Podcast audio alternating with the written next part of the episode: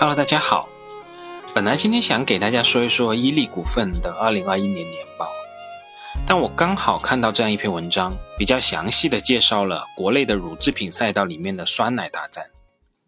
其实从我看来，对各个行业的了解越深入，越会觉得隔行如隔山，都是食品饮料这个行业大类里面的乳业与白酒、软饮料、啤酒、酱油等等这些行业的逻辑就完全不同。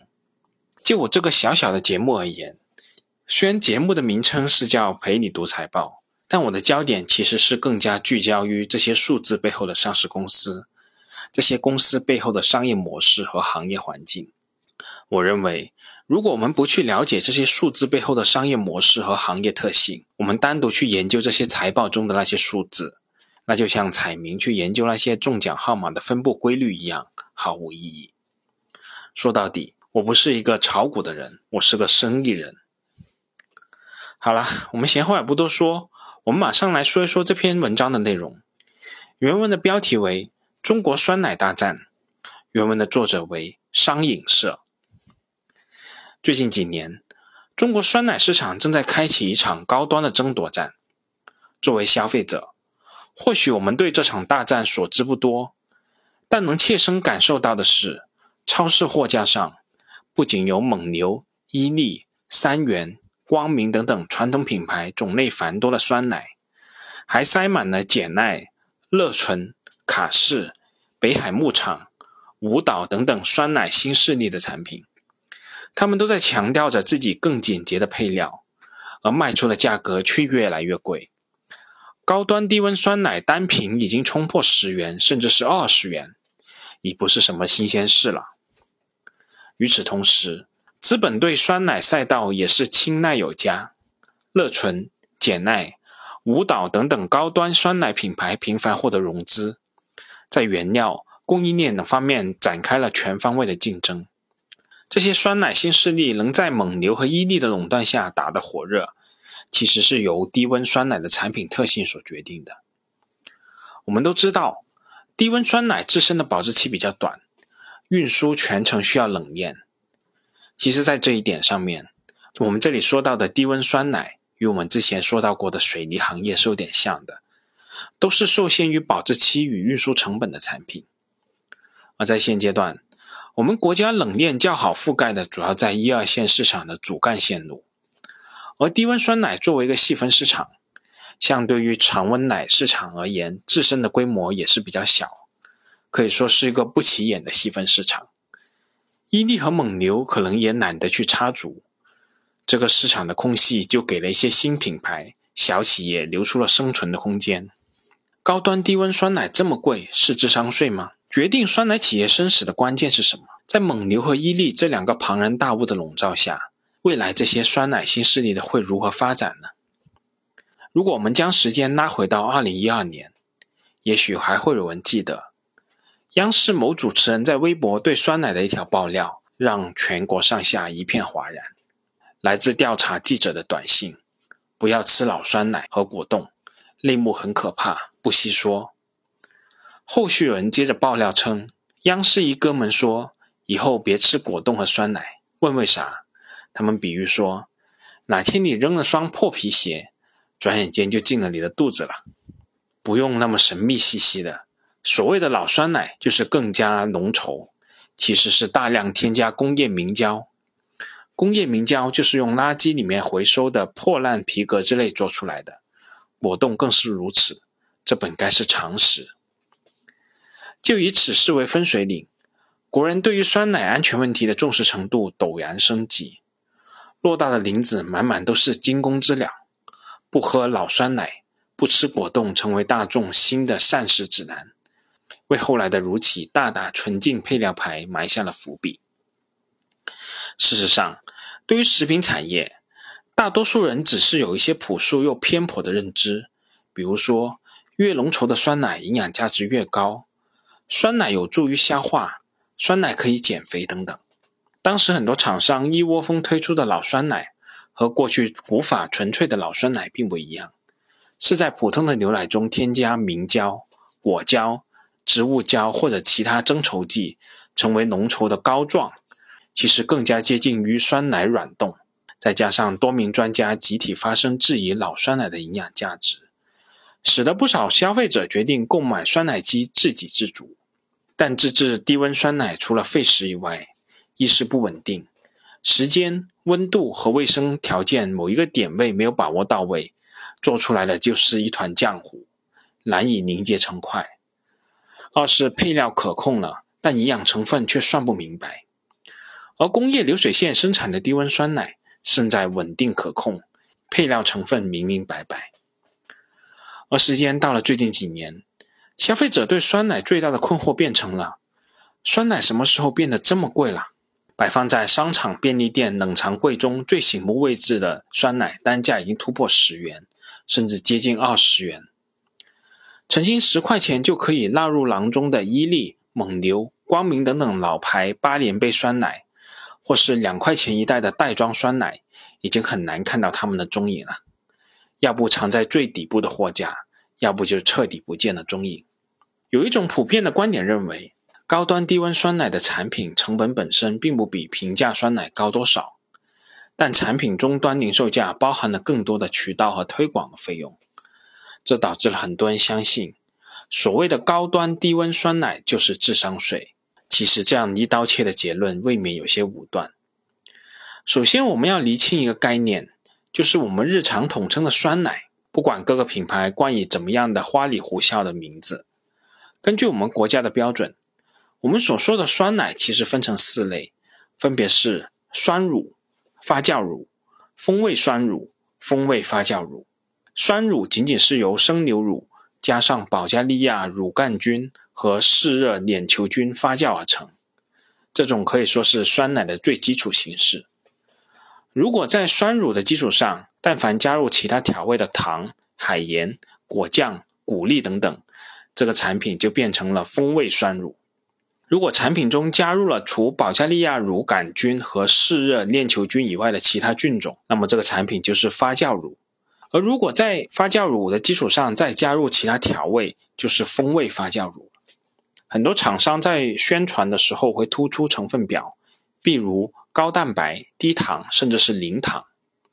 但判断高端低温酸奶是不是智商税，最重要的是看配料表。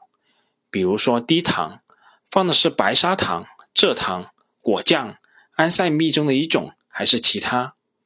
再比如说零糖，是真的没有糖，还是加了木糖醇、甜菊糖？果糖或者更为劣质的甜蜜素呢？最重要的就是蛋白含量。为了达到商家所宣称的高蛋白，是添加了牛奶蛋白、乳清蛋白粉，还是纯粹的几倍浓缩生牛乳？毕竟，无论营养价值还是成本、技术，浓缩生牛乳肯定是数倍强于添加乳清蛋白的。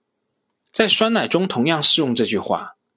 顶级的食材往往只需要最简单的烹饪。对于食品而言，大多数情况下，加工深度越浅越好。如果添加牛奶蛋白、乳清蛋白粉，就说明原有的生牛乳不够浓缩，或者是蛋白含量欠缺。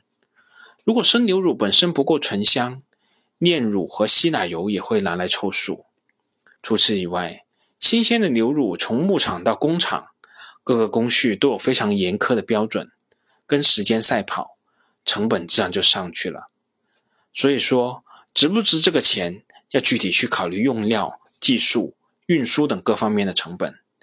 即便不谈很关键的用料和技术，单就冷链运输就能把许多企业困死。如果酸奶产业存在鄙视链的话，低温酸奶可能同时处在顶端和底端。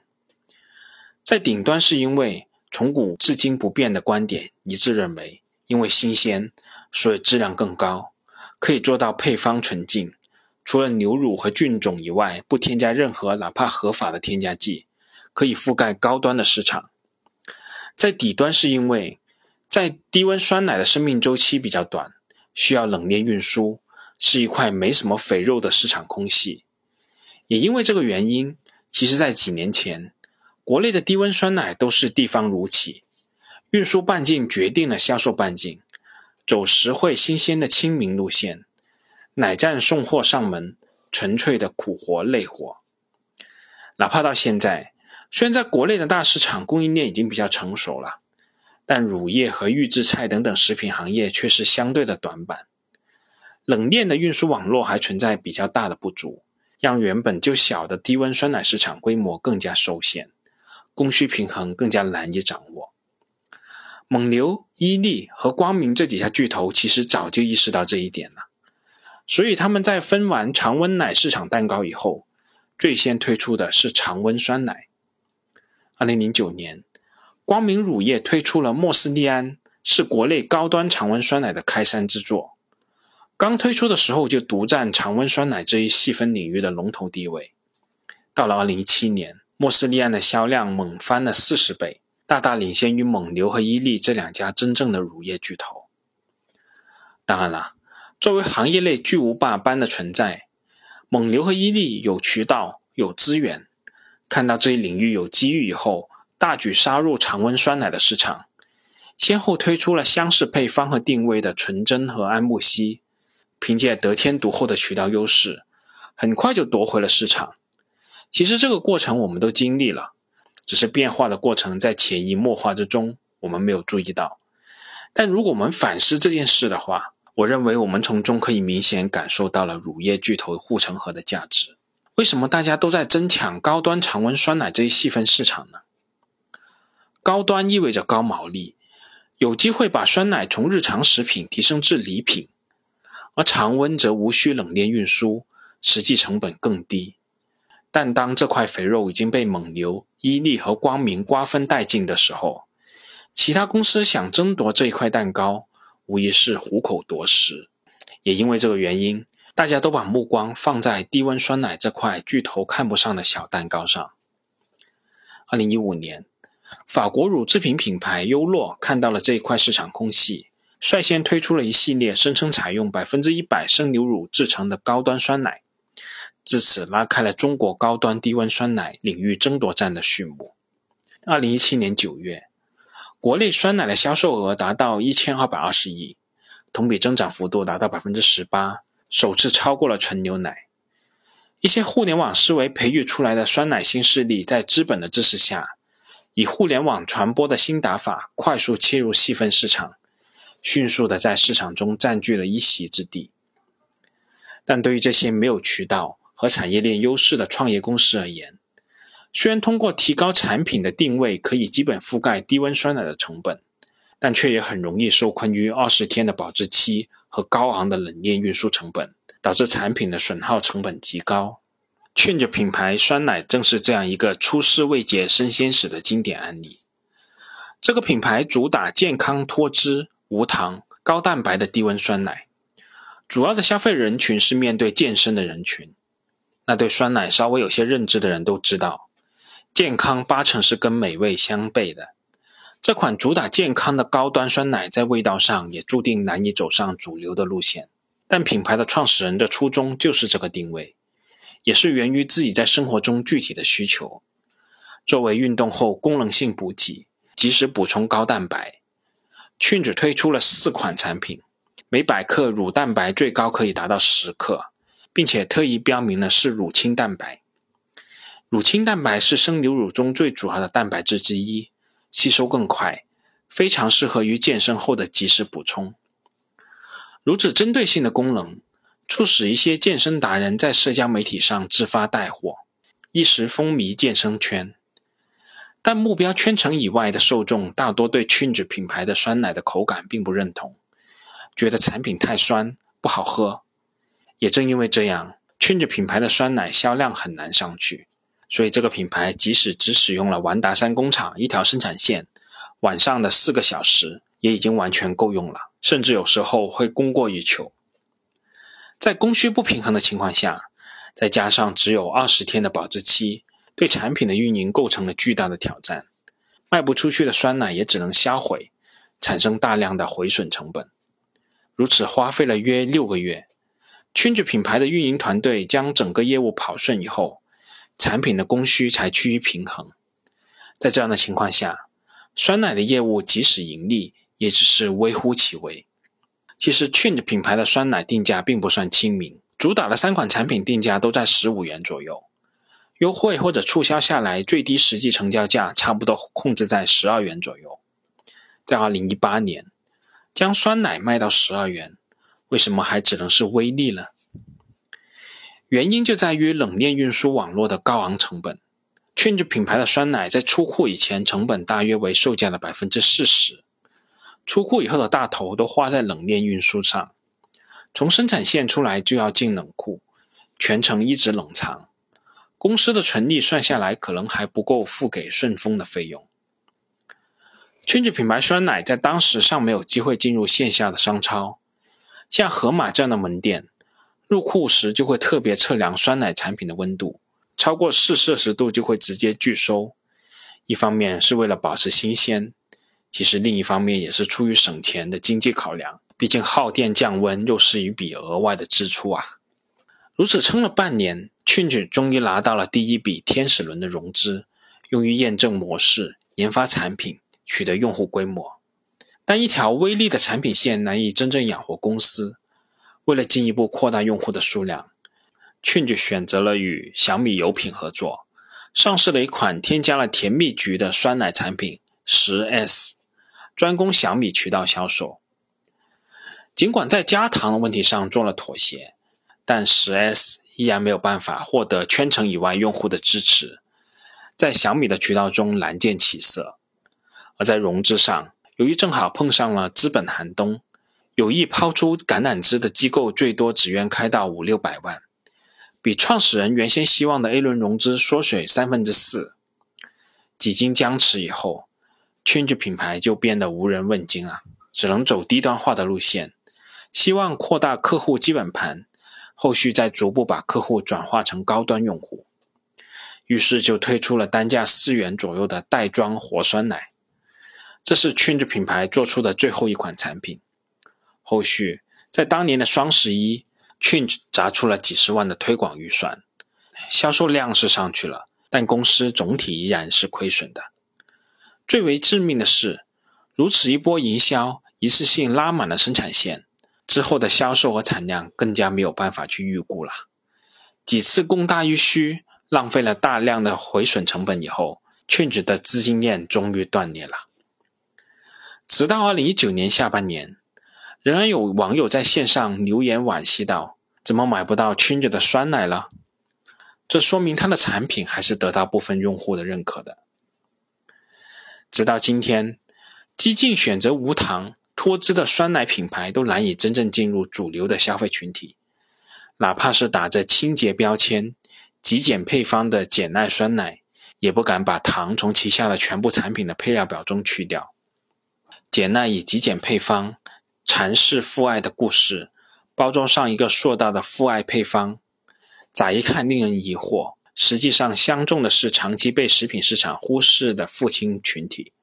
妈妈受众竞争激烈，是一片红海。女性给家中购置酸奶时考虑的要素很多，比如说成分、口味、性价比、颜值、生产日期。男性则更加直接，买这件产品跟我有怎么样的关系呢？简奈直截了当地将含蓄的父爱搬到台面上，简单易懂，直指人心。而乐纯讲述的是精英创业故事。毕业于哥大的高材生，卸下曾经在美国中文电视台做记者兼主播的光环，与沃顿商学院金融精英的丈夫一起创业，利用德国顶尖绿乳清酸奶工艺，打造出的是一般酸奶三倍纯净营养的绿乳清酸奶。精英的生活方式俘获了一大批都市白领，每一点都极具话题炒作性。利用各种社交媒体，点对点接触用户，迅速出圈。除此以外，还有卡士、北海牧场、舞蹈等品牌，他们在乳业巨头看不上的这点市场缝隙中，逐渐拓展出一片天空。群雄割据，这个大战一直延续到今天。酸奶公司要想活得好。从奶源上就要展开争夺战。最开始的普通酸奶依靠添加明胶等胶质来提升产品的粘性，不使用明胶而选择乳清蛋白粉，在最初就已经算是高端产品了。添加稀奶油提升产品口感，也是那时候高端酸奶才舍得下的血本。而现在的高端产品，借助滤乳清技术，提升酸奶的醇厚口感。配料表中原先算是额外良心加料的乳清蛋白和稀奶油，现在都成了生牛乳本身还不够浓缩的代名词。比如说，舞蹈打出了四倍浓缩的口号，用四杯生牛乳的浓缩精华产出一杯鲜糯；光明如实则通过膜过滤、闪蒸等技术实现单位质量牛奶中蛋白质含量的大幅提升。我们国家对酸奶乳蛋白的要求标准是，每一百克酸奶中必须有大于等于二点三克的乳蛋白。很多酸奶厂商宣传的几倍乳蛋白，正是以二点三克为单位。即使都号称多倍乳蛋白，其实仍然存在信息差。不是所有的高端酸奶厂商都在使用纯粹的浓缩生牛乳，或者依靠黑科技处理技术。一者是为了降低成本。二是因为可能真的没有那么多好的奶源，上游优质原奶的资源具有很强的稀缺性。二零二零年，国内原奶产量是三千四百四十万吨，原奶的自给率只有百分之六十四点六。原奶生产成本高，利润低，风险大。新西兰的乳品巨头恒天然曾经在中国投资建设牧场，却发现养殖的成本远远超过新西兰。恒天然曾经公开表示，我们在中国生产的是世界上最贵的牛奶。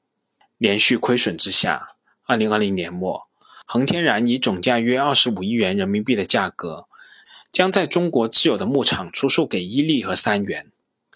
目前，国内的大型牧场几乎都已经是名花有主了，只剩下黑龙江和新疆地区还有一些大型牧场独立运营。也正因为如此，酸奶公司想从源头上占据先机。酸奶新势力被人们诟病很久的昂贵，在很大一部分的原因在于没有自己的牧场和工厂，都是代工，成本自然是压不下去的。根据统计，酸奶新势力之中，自有产业链的仅占三成。蒙牛和伊利犹如互联网世界中的 BAT，凭借着巨大的资源、渠道和产业链优势。对乳业新势力构成了降维般的打击。坚韧如光明乳业，即使开发出莫斯利安这样的新品类，也没有能够守住优势。高端低温酸奶领域的大战在持续，很可能仅仅是因为巨头们还看不上这点蝇头小利。在 BAT 之后，互联网世界又崛起了美团、拼多多和字节跳动等等，但在乳制品这个传统的行业。还会有机会产生这样一批小而美的企业和品牌吗？好啦，我们这次就说这么多，我们下次再见吧。本节目仅作为我个人投资的记录，所谈及的投资标的不涉及任何形式的推荐，请独立思考并自担风险。